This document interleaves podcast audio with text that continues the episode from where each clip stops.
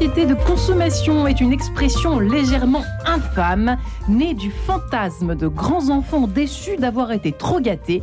Ils n'ont pas la force de se réformer et rêveraient qu'on les contraigne à la sobriété. Sylvain Tesson dans ses forêts de Sibérie. Alors à l'heure où le gouvernement français a présenté le 6 octobre dernier 15 mesures phares de sobriété choisies pour parvenir à réduire de 10% la consommation énergétique du pays d'ici à deux ans, objectif passer l'hiver sans coupure et préparer les Français aux économies plus vastes exigées par l'urgence climatique. Alors question que nous nous posons ensemble ce matin dans cette émission. Les Français sont-ils tout simplement prêts à vivre plus sobrement? Marion Jonquet de Sens, ça commence tout de suite. Et j'ai la joie de recevoir mes deux invités du jour qui sont, eh bien, Hervé Kemp, bonjour monsieur. Bonjour madame. Vous êtes journaliste, vous êtes écrivain, directeur de la rédaction de Reporter, un TE2RE, le média de l'écologie. Vous venez de publier donc cet ouvrage, ce petit ouvrage, Le nucléaire n'est pas bon pour le climat, aux éditions du Seuil. Et puis Bertrand Vergely, notre philosophe, euh, quasiment euh, attitré. Bonjour. notre, notre philosophe maison, on va dire ça comme Oh. ça, Bertrand. Vous, vous qui êtes philosophe, donc votre dernier ouvrage, on peut en parler. Euh, Dieu veut des dieux, la vie divine. On est toujours dans notre sujet avec votre ouvrage. On est sur 10 000 sujets avec votre ouvrage, on est bien d'accord. Aux éditions MAM, euh, qui est sorti l'année dernière. Hervé Kemp, Bertrand Vergely. Alors, je crois que vous n'avez pas entendu en entier la citation de notre ami Sylvain Tesson, Hervé Kemp, mais la société de consommation euh, est une expression légèrement infâme. Et dit-il, euh, né du fantasme de grands enfants déçus d'avoir été trop gâtés. Et ces gens rêveraient qu'on les contraigne à la sobriété. Donc, entre guillemets, nous, euh, finalement, ça tombe très bien alors pour Sylvain Tesson. Ça lui donne raison, cette histoire de contrainte dans cette société de consommation. Qu'en dites-vous, au fond, pour Euh, commencer Jean- cette euh, note d'humour, si je puis dire? J'en dis que Sylvain Tesson est un bon écrivain, mais c'est pas parce qu'il écrit bien que ce qui- tout ce qu'il dit est juste. Donc je dirais que la société de consommation, c'est pas une histoire de grands enfants, c'est aussi un processus historique. Au sortir de la Deuxième Guerre mondiale, où les générations de nos parents ou grands-parents avaient vécu une période absolument Ce terrible. qu'il n'a pas vécu lui-même. Voilà, Euh, les, cette génération a rebâti le pays. a- a- voilà, il y, a- il y a eu tout un, un nouveau monde qui est apparu avec la fascination de cette euh, promesse d'abondance et qui souvent a été une vraie abondance, du moins dans les pays euh, les plus développés. Et, et c'est pas une histoire d'enfant gâté, c'est une histoire de voilà de de- d'histoire qui se fait au grand sens du mot et d'une société qui a évolué. Et après, maintenant, on se rend compte euh, depuis une vingtaine d'années, enfin ça, ça percole seulement maintenant dans dans la conscience commune, mais depuis euh, 20, 30, voire 40 ans, les écologistes répètent euh, qu'on atteint les limites de la planète. Ce que je vous rappelle que le rapport au Club de Rome, les limites de la croissance, date de 1972, et depuis ce temps-là, le, le message n'a cessé d'être redit, et maintenant on le sent. On arrive vraiment aux limites de la planète par le changement climatique, par euh, le cycle de l'eau, par euh, le cycle de l'azote, par euh, les ressources énergétiques qui deviennent réellement limitées. Et, et, et- et c'est pas une contrainte, c'est ce qui s'impose à nous. Et après, l'enjeu, c'est pas que ce soit des grands enfants à qui on ferait la morale en disant arrête de, tu as mangé 14 bonbons et maintenant tu vas arrêter, mais comment collectivement on comprend la nouvelle situation dans laquelle on est et on fait des choix d'aller vers une société juste, pacifique et, et sobre, c'est-à-dire dans, dans, dans, dans, le respect des liens humains plutôt que dans la fascination pour la matière. Mais est-ce qu'on a tous envie Euh, Vous voyez, un de vos collègues, euh, euh, les Français n'aiment pas être infantilisés. le député Renaissance de la 8e circonscription des Bouches-du-Rhône, président de la commission développement durable et aménagement du territoire à l'Assemblée nationale, l'a évoqué récemment. Effectivement, c'est pas le seul, mais on est, sent qu'on est entre les deux. hum, C'est toujours, surtout en France, c'est que- quelque chose d'un petit peu engrammé. J'ai l'impression dans notre culture. Non, non, c'est une question que je vous pose, euh, Bertrand Vergely. Bon, d'abord, je suis entièrement d'accord avec euh, ce que vient de Ouais. dire euh, Hervé Kempf. Euh, la société de consommation, c'est un phénomène historique. Au départ, souvenons-nous, on faisait l'éloge de la société de consommation. Raymond Ruyé, l'éloge de la société de consommation. Le vent commence à tourner en 1972 avec le Club de Rome, c'est tout à fait juste. Et puis maintenant, les choses sont tout à fait autres, puisque on critique la société de consommation, non pas pour des raisons politiques et révolutionnaires, comme ça a été le cas à un certain moment, mais pour des raisons écologiques. Alors, est-ce que les Français ont envie de mesures Il y a deux choses. Hmm. Premièrement, il faut apercevoir que la sobriété, on n'a pas attendu aujourd'hui pour en faire un des données les plus fondamentales de l'expérience humaine. Toute la pensée grecque est organisée autour de la mesure. Souvenez-vous de cette parole d'Héraclite, il est Hmm. plus urgent d'éteindre la démesure qu'un incendie. Et donc, les hommes s'aperçoivent On que- croirait une phrase d'aujourd'hui d'un et, oui, penseur. euh, et, et donc, ils s'aperçoivent que le bonheur se trouve dans la frugalité et c'est le sens de l'épicurisme mal compris. Tout le monde croit que l'épicurien est un bon vivant. Mhm. C'est l'inverse. Euh, Épicure disait parce que j'aime le plaisir, je ne veux pas rouler sous la table en buvant trop parce que ça, c'est la douleur. Eh bien, c'est peut-être euh, finalement euh, ce que peut nous apporter, premier élément de réponse peut-être, dans cette émission à cette question. Les Français sont-ils prêts à vivre plus sobrement? Au fond, euh, on peut se rendre compte peut-être petit à petit de, du plaisir, du luxe peut-être un peu plus rare, par exemple, de prendre de temps en temps un bain, et pas tous les jours, n'est-ce pas Kempf? Non, mais je, je dis ça en plaisantant, mais c'est euh, ce qui est rare et précieux, quoi. C'est peut-être euh, quelque chose qui peut nous, nous révéler ça. Bah, deux, deux- deux remarques. D'une part, Ouais. dans, dans- dans le fil de ce que dit Bertrand Vergely, euh, il y a la question de la mesure, et moi je vais le dire euh, d'une manière un petit peu différente, c'est que en ce moment, on ressent qu'on a plus besoin de liens que de biens.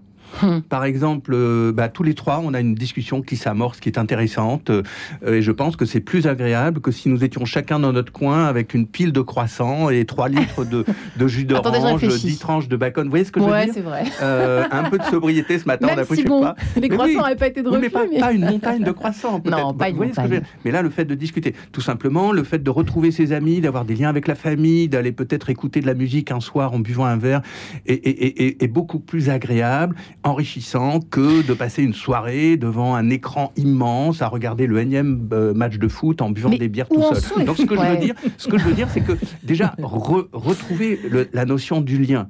Euh, alors, je n'ai pas la culture philosophique de Bertrand, mais je pense qu'il y a ça aussi. Une bonne vie, c'est une vie où on est avec les autres, où on s'enrichit par les autres. Effectivement, la société de consommation, eh bien, nous a focalisé collectivement sur la matière en nous disant il faut toujours que tu aies le nouveau téléphone, que tu aies la grosse voiture, que tu aux Seychelles en avion, etc. Alors Ouais. que, voilà. Mais où en sont les Français? Parce que j'ai l'impression qu'il y a encore, tout ce que vous racontez, on le voit encore. J'ai pas les chiffres là devant moi, mais je pourrais les trouver, je pense. Alors d'abord, je vais quand même vous rappeler que les Français et les Françaises, euh, 30% à la louche, sont en dessous du niveau de pauvreté.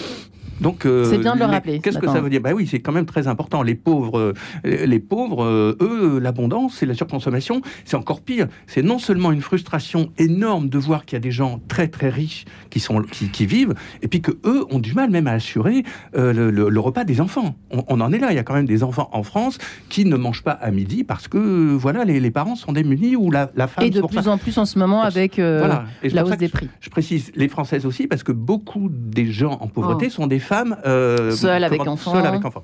Après vous avez les après vous avez les hyper riches. Bah, écoutez, euh, moi je crois que Monsieur Bernard Arnault, pour prendre cet exemple, qui est la plus grande fortune française et peut-être la deuxième ou troisième, il faut qu'il arrête de prendre des jets privés. Euh, il faut que ces gens-là Montre euh, l'exemple. montre l'exemple. Monsieur Pouyanné, le directeur de Total, est payé à peu près 400 fois plus que le, le- le- le salarié moyen dans, sa, dans, dans son entreprise. Il y a 20 ans, 30 ans, les patrons étaient quand même des patrons et des capitalistes, mais ils étaient payés, mettons, 30 fois euh, leurs salariés. Donc il y a un enjeu aussi de dire les riches. Moi, les Français en général, je distingue la société. Et après, il y a les classes moyennes, dont sans doute, en tout cas de cette table, en tout cas moi je, je sais que j'en fais partie, euh, sans doute beaucoup de ceux et de celles qui nous écoutent. Nous, effectivement, on s'est habitué à un certain confort, faut le reconnaître. Et Il faut bien le avoir- reconnaître. mais c'est pas seulement un choix personnel qu'on va faire, ça va être des choix collectifs. C'est-à-dire Et- bah, Des choix politiques. Si par exemple je fais du vélo, je fais du vélo mais qu'on continue à construire des autoroutes, comme c'est le cas, le gouvernement français a encore un projet de, de, de, de 900 km d'autoroutes qui vont nous coûter euh, quelques plusieurs milliards d'euros. Une blinde. Bah, euh, avec mon vélo, euh, c'est bien que je fasse du vélo, mais il faut qu'il y ait un choix collectif qui dise bah non, euh, tu, on va faire des, des voies de vélo, on va plutôt développer des transports en commun qui vont irriguer les petites villes. Si tu vas à Saint-Dizier avec ton vélo, Ouais, tu mets le vélo dans le cohérence. train et après tu vas dans le village voir ta grand-mère ou voir tes amis. Vous voyez, c'est des logiques C'est collectives. schizophrénique, on peut le dire comme ça, Bertrand Vergely, finalement, d'après ce que- ce qu'évoque euh, une réalité que décrit notre journaliste Alors, ici présent. je voudrais quand même revenir sur une chose avant d'aller dans cette question, euh, je dirais, politique. Il faut apercevoir que la culture de la mesure, elle fait partie de notre patrimoine culturel depuis très longtemps et que Français il y a bien et français et européen et mondial. C'est-à-dire, c'est euh, euh, vous avez par exemple cette merveilleuse formule du Tao disant que l'essence de la sagesse taoïste, sixième siècle avant Jésus-Christ, c'est d'apprendre à vivre avec le peu. Hmm. Si nous prenons l'évangile, le royaume des cieux, c'est le grain de sénévé, c'est le plus petit qui Hmm. donne le plus grand. Et donc, il y a toute une sagesse liée à l'économie et au peu en disant, vous n'imaginez pas la richesse qui peut se trouver à l'intérieur de ça. Et ça rejoint l'actualité, c'est-à-dire que de temps à autre, euh, il y a du plaisir à vivre d'une manière simple, mesurée et sobre. Et régulièrement, regardez toute la fortune des régimes minceurs, d'essayer d'avoir une diététique, d'essayer d'avoir une, une rigueur de vie. Attention, c'est des choses qui ont déjà commencé, qui vivent depuis très longtemps. Et ça fait très longtemps que les gens disent, mais quel bienfait d'avoir une vie simple, j'ai une vie meilleure. C'est pas que ça m'enlève du plaisir et de la vie, c'est pas quelque chose qui me réprime, c'est quelque chose qui me donne des possibilités que j'ignorais. Mais ça demande des efforts, n'est-ce pas Hervé fait Bertrand Vergely? Ça demande des efforts dans tous les politiques, collectifs, individuels, etc., etc., etc. Oui, mais je voulais revenir sur Oui, une autre pardon. notion, et je parle sous le contrôle de Bertrand Vergely, parce que ma culture philosophique est, est très limitée, je, je- je- je l'avoue, donc si, si, si je dis des bêtises, il faut pas hésiter à me le dire. Mais depuis quelques années, euh, on parle de lubris. Euh, des, Mm. des- des gens comme Serge Latouche et, Mm. et beaucoup d'autres Ouais. disent notre société est sous la voie de l'ubris. Alors, Mm. dis-moi si je me trompe, l'ubris, c'est un mot grec qui veut dire la démesure. Donc, à l'opposé de ce que raconte, de ce que nous rappelle, pardon, euh, Bertrand Vergely, c'est qu'il y a cette tradition de sobriété, etc. Et on pourrait venir aussi dans la religion chrétienne, qui, est, qui a un- un- un- Absolument. un- une tournée vers le, la pauvreté, qui a été rappelée par, par euh, le pape François dans la Laudato aussi. Enfin, peut-être qu'on en, on en dira un Oui, mot. absolument. Mais il y a aussi cette dimension humaine qui est l'ubris, qui est le sens de la démesure, qui est d'aller toujours beaucoup plus loin, qui est d'avoir toujours plus. Et euh, vous parliez de schizophrénie tout à l'heure. C'est en tout cas on- une dissonance cognitive, c'est un peu le mot à la mode, Oui. ou en tout cas une contradiction entre une partie de la société, et là, moi je suis obligé de faire un peu de politique, de la, de la, de, de la classe dirigeante qui entraîne une large partie de la société, qui est dans l'ubris, qui veut faire la 5G, puis après la 6G, puis qui veut aller sur Hmm. Mars, et puis etc., etc. Et puis euh, une large partie de la société qui est en fait attirée par ces valeurs très, très anciennes et très fondamentales de la société humaine, qui est la mesure, qui est l'équilibre, qui est la relation, se satisfaire de, de l'existence. Et tout à l'heure, vous parliez du désir. Il faut aussi revenir à la question de besoin. De quoi avons-nous besoin? Qu'est-ce qui est, C'est pas suffisant? n'empêche que c'est Ah, mais- c'est une vraie question, ça. Je dis hein. pas que c'est ça, mais De quoi avons-nous vraiment besoin? Parce que le sentiment d'avoir besoin et avoir vraiment besoin avec la société de consommation, c'est pas simple, je trouve. ça redevient la question fondamentale, me semble-t-il, de l'écologie, si on parle de la sobriété, sans, sans un angle de contrainte ou d'effort, mais se dire de quoi avons-nous besoin? De quoi ai-je besoin de dans plus ma de vie? chauffage, de plus de clim. De, de- c'est ça aussi, la- parce que on s'était habitué au fond à une norme, c'est vrai, depuis des années et des, des décennies, depuis euh, l'héritage des années euh, euh, post-guerre finalement. euh, et, et nous, nous sommes, nous sommes les enfants au fond. Et c'est comme si ça avait toujours été finalement pour nous. Bah, Donc c'est compliqué de, de se dire alors attends donc je vais éteindre je vais je vais je vais couper mon chauffage je vais baisser mon chauffage alors de façon subie ou pas ça c'est une autre question mais euh, Bah, je dirais que c'est compliqué, mais ce qui est compliqué, c'est d'avoir, euh, on- on- parce que le, la- le gouvernement Ouais. a tendance à tout faire reposer sur les personnes et sur l'individu. Mais une fois de plus, si on Sans continue à avoir, je vais vous prendre un exemple dans le plan de la sobriété euh, qui a été évoqué par le, qui a été euh, affiché par le Ouais. gouvernement il y a quelques semaines.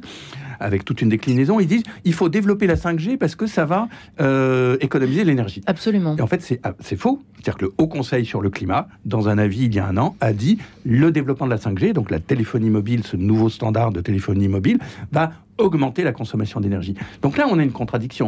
C'est-à-dire que on va nous dire mettez des cols roulés, ce qui est très bien quand il fait chaud, mais en fait on, s'habille comme on veut, mais enfin mettez des pulls, euh, prenez fait faites froid du plutôt. vélo, Mm. euh, baissez un petit peu le chauffage, etc. Ce qui est très bien, je suis pas contre. Mais en même temps, on va continuer à développer à des, des des choses, choses, qui ouais. sont manifestement et collectivement, à une échelle globale, vont accroître la consommation d'énergie. Et c'est ça cette contradiction qui est très, très difficile. Excusez-moi d'être un peu long, mais, non mais c'est intéressant parce que la société, c'est pas seulement des individus, c'est une société société qui fait des choix collectifs. Et là, les choix collectifs qu'on nous propose ne sont pas cohérents. Donc je comprends tout à fait qu'il y ait des gens qui disent, un petit peu comme il y avait les gilets jaunes qui ont dit on fait la taxe sur le carbone, moi ça va m'augmenter le, le, prix de l'essence et j'ai beaucoup de mal parce que je dois aller à mon boulot avec ma vieille, euh, je ne sais hmm. pas quelle voiture. Mais pendant ce temps-là, on diminue euh, les impôts sur les riches. Et, et c'est ça qui fait une contradiction.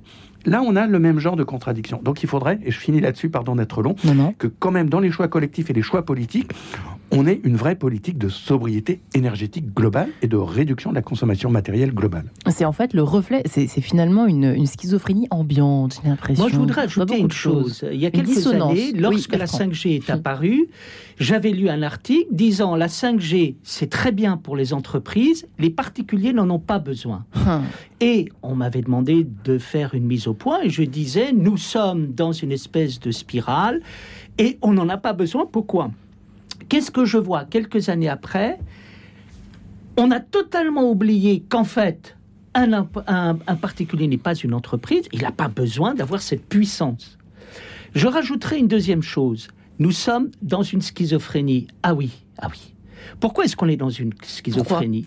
Parce que on veut le beurre, l'argent du beurre et le sourire de la crémaire. Hmm. C'est-à-dire d'un côté, on aime la mesure, d'un autre côté, le mot d'ordre qui gouverne tout le monde occidental est résumé par cette formule californienne no limit. Hmm. On ne veut pas de limite et dans quoi on ne veut pas de limite? Dans la liberté individuelle de pouvoir tout être et tout faire, qui culmine aujourd'hui avec ce mot d'ordre, je veux pouvoir être ce que je sens et ce que je décrète. Hmm. Et donc là, on est devant quelque chose qui est fou pour nous. On veut à la fois la préservation de la planète, la mesure au niveau individuel, mais d'un autre côté, on veut nos limites et la liberté tous azimuts.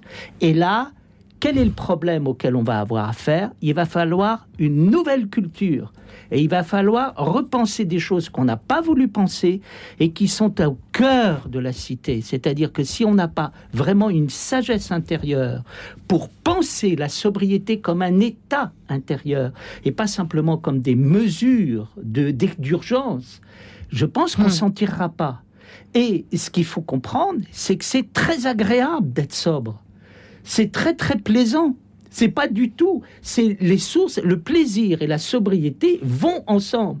Nous, nous y disons, il faut la sobriété parce que si on n'est pas de la sobriété, ça va être la catastrophe. C'est vrai, mais il faut aussi développer quelque chose qu'on n'a pas su faire. C'est comme si on les Français ressentaient peut-être, certains d'entre eux, une forme de, effectivement, de privation de liberté. Je suis assez d'accord avec ce que vous dites. Et regardez, au moment où nous parlons, on est en train de mettre le métavers, c'est-à-dire un univers virtuel où vous pouvez pouvoir, et, on flatte les gens dans le fait que vous pouvez tout faire.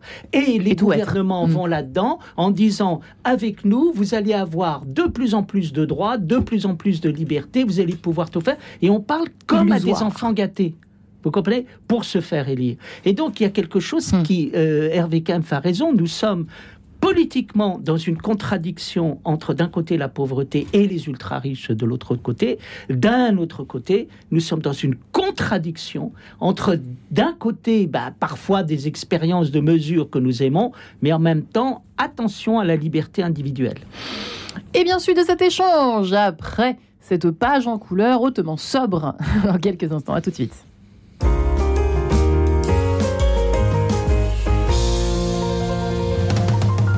Musique, musique. Bonjour, c'est Charles-Éric Hougel. Ce mardi à 14h30, musique, musique. Et l'émission sera consacrée à la symphonie Sevenol pour piano et orchestre de Vincent Dendy. Musique, musique, c'est chaque mardi à 14h30 et le samedi à 13h. Vous habitez Paris et sa banlieue? Vous avez un peu de temps libre pour accueillir au téléphone des personnes en grand besoin d'écoute? Alors, devenez écoutant bénévole de SOS Chrétien à l'écoute. Formation assurée. Écrivez à SOS Chrétien à l'écoute, 22 rue d'Arcueil, 75 014 Paris, site internet soschrétienalécoute.fr ou par téléphone 01 45 35 55 56 01 45 35 55 56, un numéro qui a du cœur. Radio Notre-Dame, les auditeurs ont la parole. Radio Notre-Dame, c'est une radio qui n'est pas une radio commerciale. Ses fondateurs ont voulu que ce soit une association À partir de là, il la confie, comme ce que fait l'Église, assez fidèle. Je pense que pouvoir avoir le plaisir d'écouter des choses aussi différentes que mille questions à la fois, le chapelet, l'évangile et des émissions de culture générale justifie tout à fait un effort financier. Pour soutenir Radio Notre-Dame, envoyez vos dons au 6 boulevard Edgar Quinet, Paris 14e ou rendez-vous sur www.radionotre-dame.com. Merci. En quête de sens, Marie-Ange de Montesquieu. Les Français sont-ils prêts à vivre plus? Sobrement Eh ben, je peux vous dire qu'on est à table avec Bertrand Vergely avant qu'il n'en soit l'heure. Encore, on a déjà plus faim.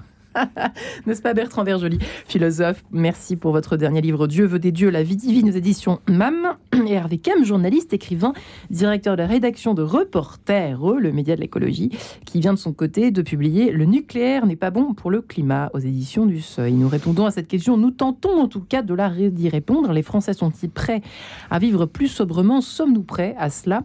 Euh, on parlait hors antenne du besoin. Euh, peut-être réaction Hervé Kem face à ce qui a été dit par Bertrand juste avant que nous nous séparions quelques instants autour effectivement de cette euh, schizophrénie, comme j'avais posé la question effectivement à chacun d'entre vous.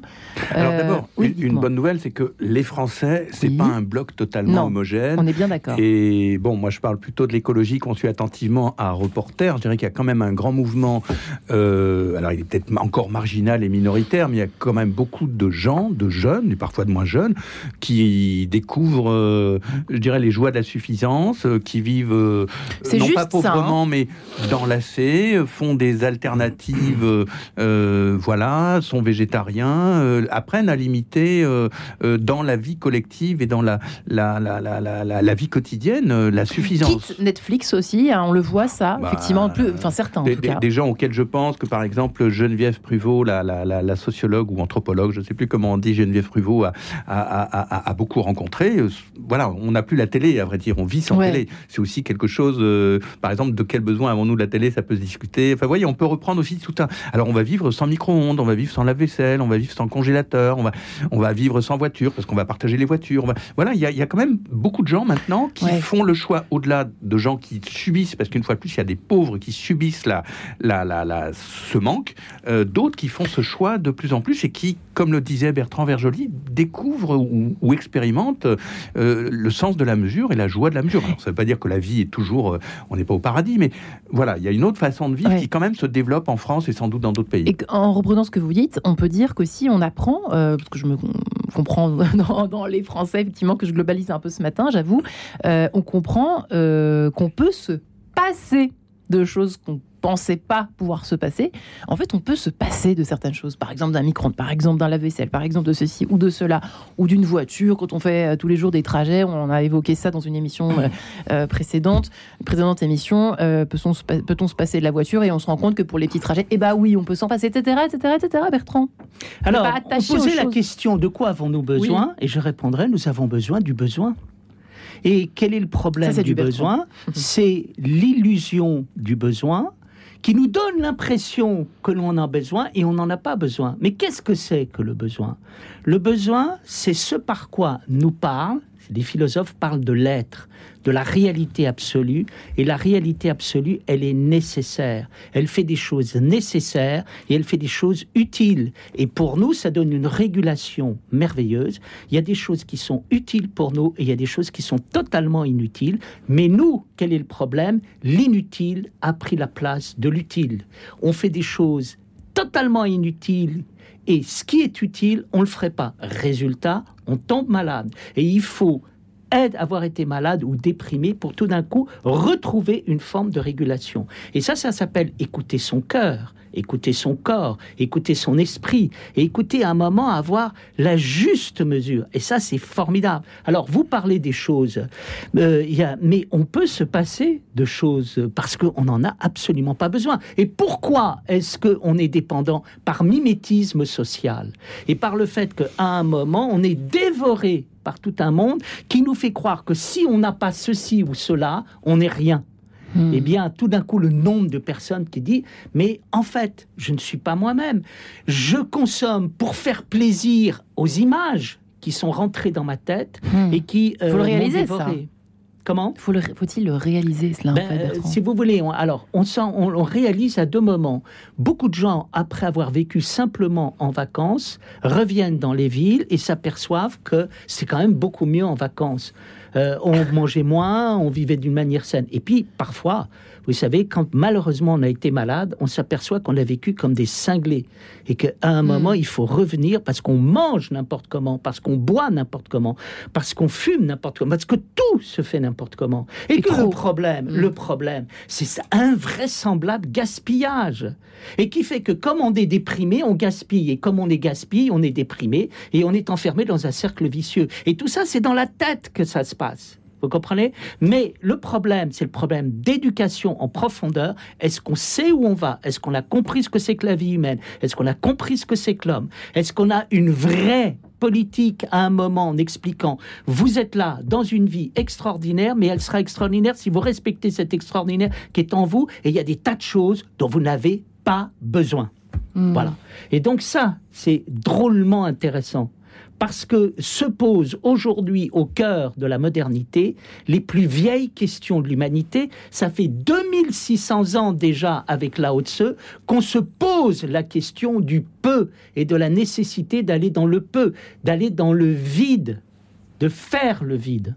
Voyez? Ça, ça, c'est la chose la plus, c'est presque le, le péché annoncé de notre société. Mais Enfin, en tout cas, écoutez, surtout vous- pas de vide. Vous pas de avez, vide. vous avez aujourd'hui des hôtels de ressourcement pour cadres euh, On bouffe rien surmenés. pendant deux semaines. Et on- alors, on vous fait payer très cher le fait de Et vous boire de la sous contrôle médical une tasse d'eau chaude et vous laissez chaude, et vous ouais. êtes et et vous laissez votre portable à l'entrée et les gens disent moi c'est merveilleux j'ai pu ne pas utiliser mon portable Ouais. pendant 48 heures et voilà où on en est. Hervé Kempf, enfin, je, je vous sens effecti- effectivement euh, plutôt, enfin, je sais pas, dubitatif ou pas? Euh, méditatif, certaines et choses. En tout cas, cette méditatif. conver- Cette conversation est intéressante, donc ça me donne envie de revenir. Alors, il y a plein de choses sur lesquelles rebondir de, de ce que vient de dire Bertrand Vergely. Euh, je dirais, en fait, notre discussion, elle est qu'est-ce qui relève de la personne, Ouais. de l'individuel, du choix personnel, et qu'est-ce qui relève du global? Alors, moi, je suis plutôt effectivement sur le global, et Bertrand Vergely, c'est une position totalement légitime, et c'est de là qu'on discute, dit revenons quand même à, à la philosophie Hmm. intérieure et, et à la position personnelle. Elles sont tout à fait conciliables. C'est-à-dire qu'on on ne fait pas de toute façon un changement de société s'il n'y a pas euh, une partie de la société. C'est pour ça que, par exemple, je parlais de minorités, enfin de minorités de marginaux, enfin, de- ils sont pas marginaux, mais ils vivent statistiquement, ils sont encore peu nombreux. Euh, ça, ça- ça peut entraîner. Ce que je veux dire par là, et on va reprendre l'image globale, euh, on est euh, à un moment historique décisif. C'est quand même, et c'est bien de revenir depuis 2600 ans là-haut de ceux, et à un moment, tu l'as dit, Bertrand, je, je te tutoie parce qu'on se connaît, on est amis dans, dans la vraie vie, même si on ne s'est Bon, pas bah, vu depuis longtemps. Euh, euh, on est là, c'est ce que les écologistes disent. Vraiment, on est à un moment historique. Je reviens à cet concept de limites, et qui sont des limites biologiques, enfin matérielles, de biomasse, d'énergie. On est à un moment vraiment charnière de l'histoire de l'humanité, qui à la fois extraordinaire. On va être bientôt 8 milliards d'humains, de Hmm. frères et de sœurs, de voilà, de gens avec tous leurs défauts, etc. Mais quand même une intelligence collective, une énergie Ouais. collective formidable sur une terre qui a mille choses, rien que ce micro, le fait de pouvoir parler, de, de, de, de- que des personnes juste, nous hein. entendent à l'autre bout du monde ou à- au coin de la rue, partout. tout ça. Le monde est Ça, quand même technique et, Hmm. et passionnant. Il y, a, il y a des pensées passionnantes, des écrivains comme Sylvain Tesson, des philosophes, des théologiens. Enfin, on peut. Voilà, le monde est merveilleux. Mais ce monde merveilleux qui a grandi, cette humanité qui à certains stades, maintenant elle atteint cette limite. Et de la même manière que euh, euh, on, on- on atteint personnellement un moment de saturation. Et pour ça, le mot de sobriété, c'est quoi? Ça vient d'où? C'est l'univers de l'alcoolisme. Je bois trop, il faut, c'est l'ébriété, et ben, il faut aller vers la sobriété. Je vais prendre un exemple vécu, si vous me permettez. J'étais un gros fumeur auparavant. Mais vraiment, le, le- je devenais toxicomane. C'est-à-dire euh, deux paquets par jour, euh, trois donc le vrai fumeur, oui, tu vois, grave. Et donc, j'en pouvais plus. Au bout d'un moment, on ressent, il y a- ça, ça devient Il est bouche belle, Bertrand. le, le gaspillage, ben oui, mais moi aussi, rétrospectivement, c'est c'est fou. Et donc, le- le- ce- cette surconsommation est, devenait pénible. Ouais. On était malade, de la même manière que notre société est malade, l'humanité est malade. Malgré toute sa grandeur, etc., elle, elle souffre de, de, de détruire son environnement, de se détruire elle-même. Et ben, c'est un effort, c'est un choix Et, voilà, maintenant, je ne sais même plus ce que c'est qu'une cigarette. Enfin, je sais, mais je, n'ai plus l'envie. Et on vit mieux, c'est ce que tu disais tout à l'heure, quand on, a, on passe un moment de, de, surconsommation où on est au-delà de la satiété, le surplus de consommation devient pénible, rend malade, etc. Et, et cette, euh, je pense, je ne sais pas ce que vaut cette comparaison, mais l'effort que fait quelqu'un pour se séparer de la cigarette, pour se séparer de, de l'alcool, pour se séparer d'une addiction, qui est très douloureux, mais après, on va bien. Et je pense que notre société est dans ce moment de, hmm. catharsis, de crise, de souffrance, mais il faut l'assumer et le porter à la fois individuellement par des personnes qui, qui, ont une force personnelle, une force morale, une force d'exemple, euh, par des groupes, des minorités actives, des gens qui simplement vont faire des choses simples et des alternatives, et qu'en même temps on se dit, il faut que ce soit l'ensemble qui change, et là qu'on reboucle quand même avec la question politique, la politique au bon sens du terme, c'est quels sont nos choix collectifs? Euh, Bertrand Vergely, effectivement. Moi, euh, je pense aussi à ce paradoxe. Les gens mangent, mais ils ne se nourrissent pas. Ça veut dire quoi, ça bah, Ça veut dire qu'ils mangent très mal. Ils avalent hein. Ils bouffent, hmm. ils ne mangent pas. Et, C'est quoi manger et, ils bouffent pourquoi hmm. Pour essayer de combler une sensation de vide qui est liée à quelque chose de dépressif. Et en fait, c'est très mauvais pour leur corps. Moi, il y a une chose qui me frappe, c'est quand même l'augmentation de l'obésité on regarde à l'intérieur de la rue, c'est effrayant. Aux États-Unis, je crois qu'il y a des statistiques qui disent le tiers de la population hmm. est obèse. C'est-à-dire, on va vous servir euh, quasiment un litre de coca, c'est bourré de sucre, avec des quadruples hamburgers, et euh, ça dégouline de, fromage et tout. Vous sortez de là. Et le pire, le paradoxe, vous vous mettez à table et vous n'avez pas faim et euh, vous vous croyez obligé de manger parce que tout le monde mange autour de vous. Et c'est effrayant. Vous parliez des repas qui duraient 6 heures tout à Oui, mais je parlais à un moment, euh, c'est vrai que ces repas où vous, vous sortez à 5 heures, alors euh, après les liqueurs et puis le café, et vers 7 heures quand vous voulez partir, vous entendez la fameuse phrase Ah non, vous n'allez pas repartir comme ça. Et Alors vous vous remettez à table jusqu'à 10 heures le soir et vous revenez le soir chez vous, vous êtes malade, vous dormez pas de la nuit et vous dites à votre femme écoute, c'est la dernière fois qu'on y va. Comprenez? Il faut bien voir qu'il y a eu hmm. toute une civilisation qui a passé son temps à voir la goutte ou bien encore à être malade pour des problèmes purement alimentaires. Il faut bien voir qu'une grande partie des maladies sont des maladies de civilisation. C'est pas des maladies qui sont liées à la nature. Et donc, par une sage régulation, euh, on peut retrouver le plaisir. C'est mhm. ça qui est important. Et je crois que ça va tout à fait avec le politique. C'est-à-dire, nous, si j'ai bien compris, je parlais avec des amis écologistes, ils me disent, euh, nous avons encore 15 ans ou 30 ans d'énergie, et après, il va falloir vraiment que les choses changent. Hein. C'est-à-dire, le temps de l'énergie nous est compté.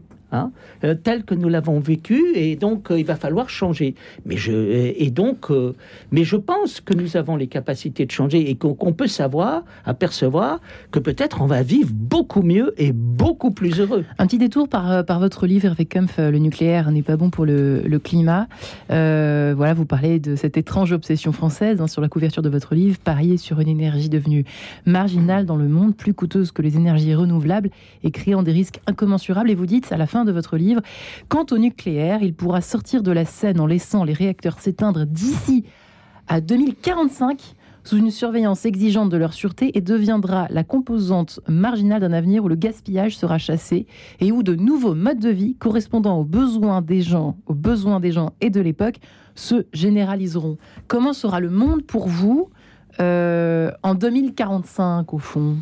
Comment vous l'imaginez ce monde? Je l'imagine de deux façons soit la version euh, pessimiste.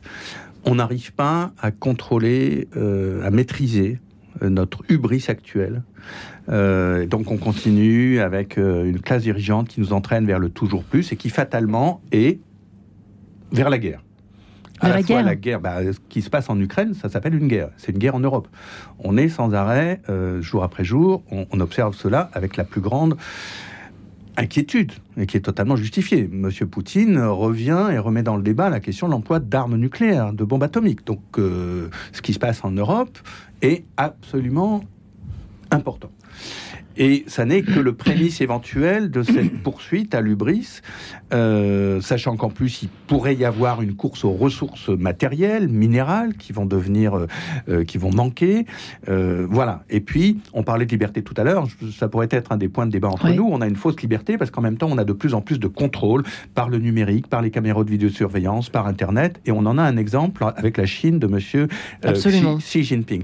Donc, un avenir possible, c'est celui-là. En 2045-2050, l'accélération des tensions et qui conduit à un monde chaotique, dangereux, euh, où les, les ultra-riches ne veulent rien lâcher Ouais. de leur pouvoir, de leur C'est richesse. possible, hein, que ce et ça. C'est possible. Et l'autre, celui évidemment pour lequel je crois nous luttons, en tout Que cas, les auditeurs moi, restent lutte, avec mais nous. je suis avec sûr nous, que- les petits auditeurs. qu'on- on, on a envie dans les, cet univers, c'est l'univers où on redécouvre la mesure, on se réinterroge sur nos besoins, où on s'interroge aussi sur les pauvres et qu'on arrête de, euh, voilà, qu'on intègre vraiment et les pauvres en France ou euh, dans, dans les pays voisins et par rapport au Nord-Sud, c'est-à-dire que la pauvreté dans les pays du Sud continue à être là, Mm. qu'on s'interroge sur nos besoins communs, sur où on, on- voilà et on va cette société de la mesure, cette société du lien, cette société de l'attention aux autres, euh, de l'attention aux autres et aussi aux animaux, au cosmos, aux, à- aux êtres, au monde qui nous entoure. Et je pense que c'est une autre voie possible. Et, et- et pour l'instant, on est en tension. Je ne sais pas, de toute façon, de- mais je ne Mm. sais pas vers laquelle nous pourrons aller. Mais je- il faut qu'on mette tous nos, enfin, tous nos efforts pour aller vers cette, cette société pacifique où on redécouvre. Et je le répète, la merveille de l'humanité. Nous sommes 8 milliards de personnes intelligentes, euh, animées de bon Vous n'êtes sens. pas de ceux qui euh, disent euh, Hervé Kempf, on est trop quoi On est trop. non, non. Parce que vous pourriez. euh, bah, je pourrais, Mais mais, non. euh, on, a, on a fait une grande enquête sur euh, Reporter là-dessus. Ouais. Grosso, enfin, grosso modo, la, la- la population mondiale est en voie de stabilisation. Ouais. Il y a encore un, un certain nombre de pays, et notamment l'Afrique, qui a fait une transition démographique lente, mais qui est en voie de se faire, mais qui effectivement qui va avoir euh, selon les démographes, euh, euh, une augmentation de la population importante. Donc on est encore en zone de turbulence, mais euh, et je dirais, euh, il faut effectivement, je crois en même temps qu'on peut pas être 12 milliards d'habitants, 14 milliards d'habitants. Je crois qu'il y a aussi une mesure dans, dans l'expansion de l'espèce humaine. Peut-être qu'on a un moment dans l'histoire de l'humanité où il faut faire une pause. Eh bien, écoutez, ça tombe bien parce qu'on va la faire, cette ah ben fichue voilà. pause. Vous êtes parfait, cher ami. Grégory Turpin, tout de suite, viens, viens, et on se retrouve après. Radio Notre-Dame.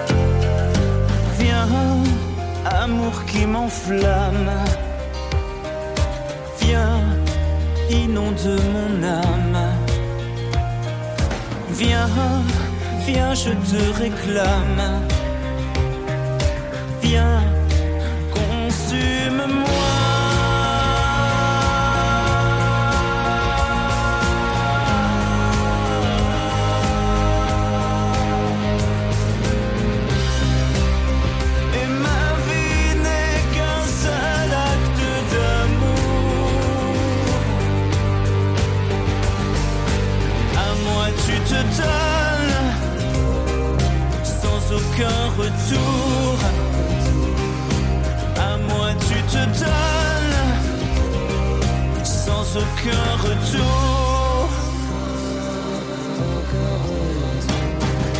Viens ton ardeur me presse. Viens, car je veux sans cesse. Viens, divine fournaise. Viens,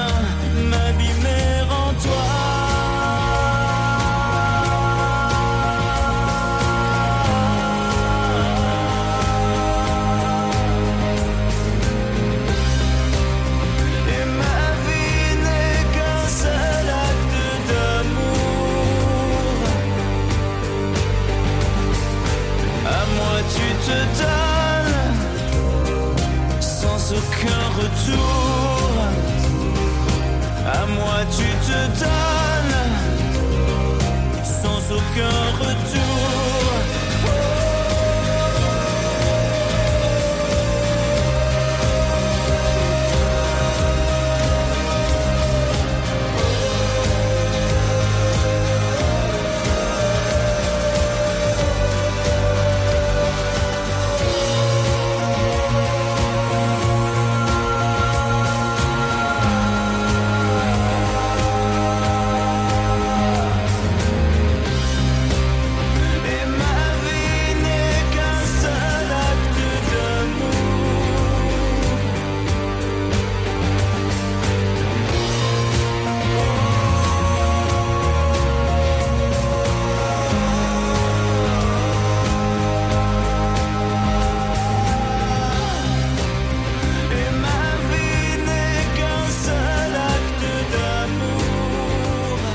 Grégory Turpin vient sur Radio Notre-Dame. Les Français sont-ils prêts à, vivre plus sobrement? Nous en parlons ce matin avec mes deux invités. Le très philosophe Bertrand Vergely, Dieu veut des dieux, la vie divine chez MAM.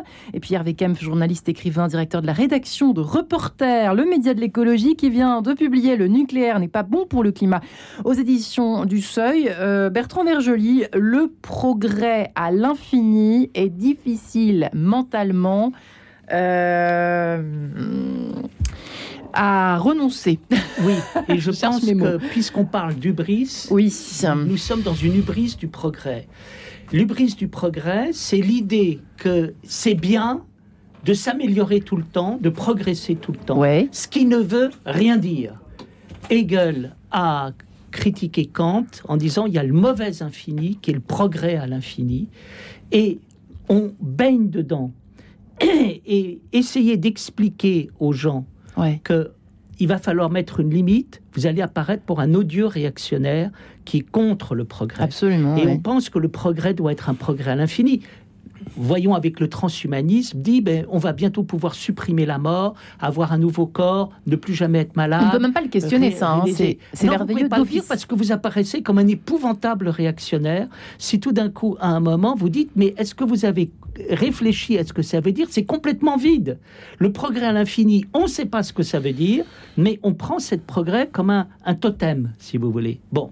Et donc, euh, je crois que mentalement aussi, c'est une révolution de dire je veux un vrai progrès et pas un progrès infini. Et attention, un vrai progrès, c'est une expérience dans un cadre limité où tout d'un coup, on passe à un niveau qui est un niveau supérieur des choses. Qu'est-ce qui est progressé Dans toute chose, il y a des niveaux supérieurs, des niveaux d'excellence qui se font Vous avez un exemple? à travers. Ben, écoutez, toute la phénoménologie de l'esprit de Hegel nous montre comment, à un moment, l'esprit progresse d'une figure à une autre et se sert de la figure pour aller vers quelque chose de plus profond. Bien, par exemple, vous avez euh, la lutte des consciences pour leur ego, euh, l'apparition tout d'un coup euh, d'une victoire à l'intérieur de cette lutte et puis euh, de la part d'un maître, et puis tout d'un coup, vous avez euh, celui qui va se mettre à travailler et qui, à un moment, va euh, découvrir la véritable valeur. C'est-à-dire, je lutte dans la vie, je fais l'expérience de l'égoïsme et du pouvoir, je fais l'expérience de la décadence du pouvoir et de la vérité, et je finis par trouver la véritable valeur, qui est la véritable valeur du travail. Et qu'est-ce que c'est qu'un progrès? Un progrès, c'est pas l'infini. Un progrès, c'était de dire, j'étais dans un monde où pour m'affirmer, j'étais dans le combat contre les autres et je suis passé au travail. Et donc là, on maîtrise un progrès. Donc vous voulez parler de progrès, d'accord, on va parler du véritable progrès. Est-ce que le progrès, c'est mon ego hmm. qui se développe à l'infini ou je travaille et tout d'un coup je transforme les choses et c'est infiniment plus agréable que la satisfaction de mon ego et du pouvoir infini. il est de lâcher prise aussi, là, dans ce que ah vous oui, dites. Ah oui, oui. Et donc, qu'est-ce qu'on fait dans la vie? Dans la vie, on fait des vrais progrès. Mais nous, nous sommes dans les faux progrès qui servent, alors là, des, vraiment des logiques du pouvoir. C'est-à-dire, le pouvoir va dire, avec nous, vous allez être riche à l'infini, hmm. on va aller dans le pouvoir à l'infini, et on fait rêver les foules. Et tout le monde pense, ah oui, il faut s'améliorer tout le temps, c'est très bien. S'améliorer tout le temps, ça finit par être destructeur. Vous finissez par détruire des trucs qui marchent très bien parce qu'il faut, il faut sacrifier au culte du progrès et de la nouveauté. Et le nombre de choses qu'on rend obsolètes parce que euh, il faut absolument changer. Et on revient à notre manque, Hervé Cam, susciter des, des, manques, susciter des manques, susciter des manques, des manques, des manques, des manques. Ouais, moi je rebondirais sur l'analyse de progrès, du progrès. Euh, là, je crois que tu as évoqué en quelque sorte le progrès moral par opposition. Donc voilà, moi je suis tout à fait d'accord avec ça. J'irais aussi, il y a le progrès collectif. Tout à l'heure, tu évoquais l'obésité. C'est extrêmement important, l'obésité. C'est au cœur du débat. Euh, parce que euh, vous savez que maintenant, l'espérance de vie diminue aux États-Unis. Pourquoi? Notamment en raison de l'obésité, du diabète, qui d'ailleurs hmm. touche le maximum les populations pauvres. Parce qu'elles se nourrissent mal et elles mangent beaucoup de nourriture industrielle. Et en France aussi, euh, avec un or, ça commence. Or, un, marqueur habituel, enfin, presque traditionnel du progrès euh, dans les sociétés, pour dire par exemple que le capitalisme c'était bien, c'était de dire l'espérance de vie a augmenté depuis 100 euh, ans, ce qui est vrai. Sauf que là maintenant, on voit qu'il commence à diminuer. Donc le progrès euh, collectif, le progrès social lui-même commence à être euh, en déclin. Et il y a la troisième chose, c'est ce à quoi font référence habituellement les gens quand ils disent le progrès, c'est le progrès technique. Or, le progrès technique, tu n'es absolument pas réactionnaire si tu dis ça va. Pourquoi euh, Ça ne va pas, justement. Oui. Pourquoi? Parce que, par exemple, des historiens, les, les écologistes maintenant le disent, et des historiens des techniques comme François Jarige montrent très bien que, d'une part, il y a toujours eu des luttes contre le progrès technique qui s'imposaient aux gens sans, contre leur choix, contre leur volonté, et que, par ailleurs, il y a plusieurs voies de progrès technique. À un moment, on a imposé la voiture automobile, alors qu'il y avait des réseaux de tramways et de, de transport collectif qui étaient extrêmement euh, dynamiques. Euh, là, on, on- on- on- focalise énormément sur l'auto électrique qui va quand même Hmm. consommer énormément de matière. Absolument. En fait, il y a toute une voie technique extrêmement passionnante sur ce qu'on appelle les véhicules intermédiaires, le vélo, les, des, mix de vélos. Donc, il y a plusieurs voies. Ce que disent les écologistes et ce que disent les modernes. Donc, nous ne sommes pas absolument réactionnaires, nous sommes au contraire les vrais modernes, parce que nous disons le progrès technique indépendamment du progrès moral et du progrès social dont on a parlé, le progrès technique doit s'orienter par rapport et là, aux contraintes biophysiques, biomatérielles qui sont là. Et par exemple, il faut absolument limiter la quantité de matière utilisée dans nos nouvelles techniques. Absolument. Et alors, ce qui est amusant, c'est que vous parliez tout à l'heure de la génération. Alors, on l'appelle la Z, la, maintenant on dit la Delta, je crois, euh, pour parler de la suite, l'after euh, génération Z, si je puis dire, euh, qui se soucie aussi de la quête de sens, sans faire de jeu de mots un peu trop facile avec le, nom de cette émission. Au fond, Hervé Kempf, c'est vrai que ça rentre en ligne de compte puisque ça- il y a un sens finalement à, à tout ce que vous dites, à tous les efforts qu'on doit faire, à, euh, finalement euh, les matériaux utilisés, on s'y intéresse, comment il fait. C'est vrai que c'est nouveau ça. Avant, on s'en fichait complètement, on achetait euh, ce qui nous plaisait à l'œil et puis pouf, on consommait, on jetait et on rachetait. Là, il y a quand même une prise de conscience. Cette quête de sens apparaît à tous les niveaux et notamment dans le travail, mais pas seulement. Et y compris même chez des ingénieurs. Enfin, il y a une quête de sens. et- bon, Chez évidente, mais même dans les ingénieurs, par exemple, plutôt que de, de s'obstiner à travailler dans le nucléaire, dans des voies anciennes, de technologies anciennes, très lourdes, très dangereuses, qui demandent énormément de matière, les ingénieurs qui s'intéressent au low-tech, euh, comme, euh, comme euh, Monsieur Châtel-Perron, qui est un jeune qui. Et là, c'est absolument fascinant. C'est comment quoi on le va faire des choses. Le C'est les technologies sobres. L'eau en anglais, ça veut dire bas Pour nos auditeurs, par rapport à. mais- Mais c'est normal. Mm. Moi, je dis aussi les technologies sobres ou les technologies douces, c'est-à-dire les technologies qui vont satisfaire un besoin. Parce qu'on a des besoins, on ne va pas retourner à l'âge des cavernes, hein, pour être clair. Non, on est dans la société du 21e siècle. Donc, comment satisfaire nos besoins en ayant les technologies qui euh, pèsent le moins possible sur, euh, sur, euh, sur la biosphère? Et ça, c'est passionnant du point de vue. Et, et ces ingénieurs, eh ben, ils font peut-être pas de la théologie ou de la spiritualité, même s'il faut aller s'interroger sur le sens spirituel, sur le- et tout- quel- tous ces mots-là, mais ils s'intéressent aussi le sens par le, tu as employé le mot de travail, par l'œuvre, par ce que l'on fait, par le fait de toucher. On peut penser, et c'est formidable qu'il y ait des gens qui pensent comme toi et un peu moi, et puis il y a des gens qui font, et c'est Ouais. la même travail. Et, et- et le low-tech, la sobriété, le progrès, il est là. Redécouvrir l'intelligence dans le peu, dans, Dans la nature pauvreté- aussi. Dans la nature et dans la pauvreté des la matières. Ouais, c'est vrai que c'est des choses incroyables qui se font. Euh, Bertrand Vergely, ça c'est quand même une bonne nouvelle, quand même, pour terminer cette émission de façon un petit peu, euh, pas bêtement optimiste, mais tout de même avec de l'espérance, avec un grand E. Alors, je voulais juste rajouter une chose Oui. à propos de l'obésité. Oui. Il faut bien voir que lors du Covid, qui est-ce qui a été touché en premier? C'était toutes les personnes obèses. Ça a fait des ravages parmi Parce eux qu'ils sont restés parce enfermés. que tout leur système immunitaire était affaibli. Deuxièmement, il y a une chose que je trouve extraordinaire, c'est la permaculture. Et de voir l'utilisation intelligente, la combinaison à un moment de la croissance d'un certain nombre de végétaux donne des résultats prodigieux. J'ai vu des jardins de permaculture, c'est une explosion de vie. Euh, euh, Hervé a tout à fait raison. Il y a des gens qui ont une ingéniosité tout à fait extraordinaire pour faire mieux et moins cher. Et je trouve ça fabuleux.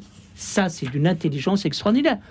J'ai écrit deux livres, l'un sur l'émerveillement et l'autre sur le Hmm. sens, pour dire on ne peut plus vivre dans un monde désespéré et on ne peut pas vivre dans un monde qui ne sait pas où il va et qu'est-ce qu'il fait sur Terre. Et là, c'est pourtant. Et je crois que pour comprendre le sens, il faut voir qu'il y a le sens comme utilité, le sens comme réalisation personnelle, et puis le sens collectif, nous sommes là pour accomplir la vie et le phénomène extraordinaire de l'existence auquel nous participons. Vivre, c'est participer à une œuvre commune, Hein. et l'œuvre commune, c'est qu'il y a cette extraordinaire apparition de la vie de l'homme et des possibilités spirituelles de l'homme qui sont inouïes. Nous ne connaissons que 4% de la réalité, 96% de la réalité nous est inconnue, 90% de nos possibilités mentales sont inexploitées, nous avons des gisements d'énergie dont que nous ne pouvons pas soupçonner.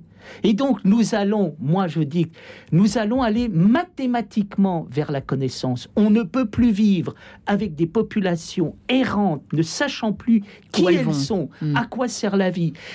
Qu'est-ce qu'on est en train de faire? On pense que la bonne innovation, c'est de pouvoir assister au suicide et en disant c'est la pire des choses qui puissent se paraître, c'est-à-dire on prend un cas individuel pour vous aveugler et de dire la vie est tragique et la seule réponse au tragique, c'est le tragique.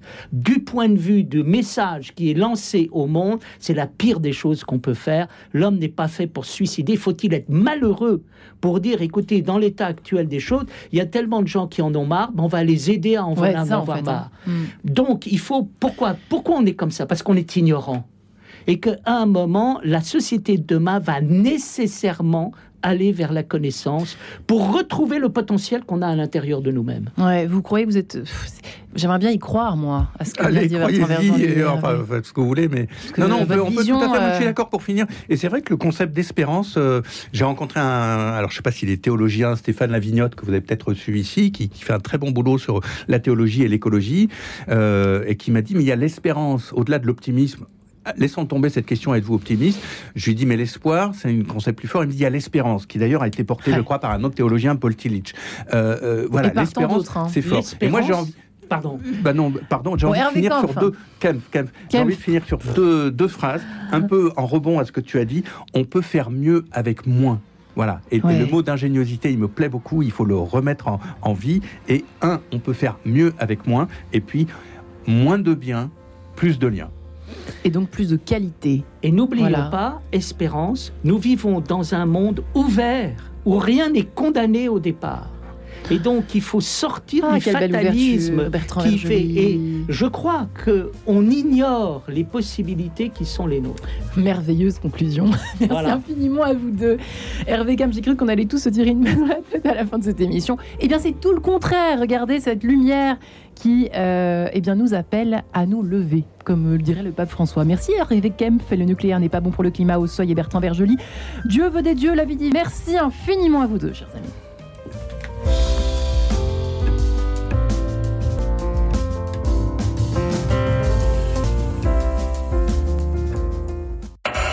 Retrouvez le podcast de cette émission sur le www.radionotre-dame.com.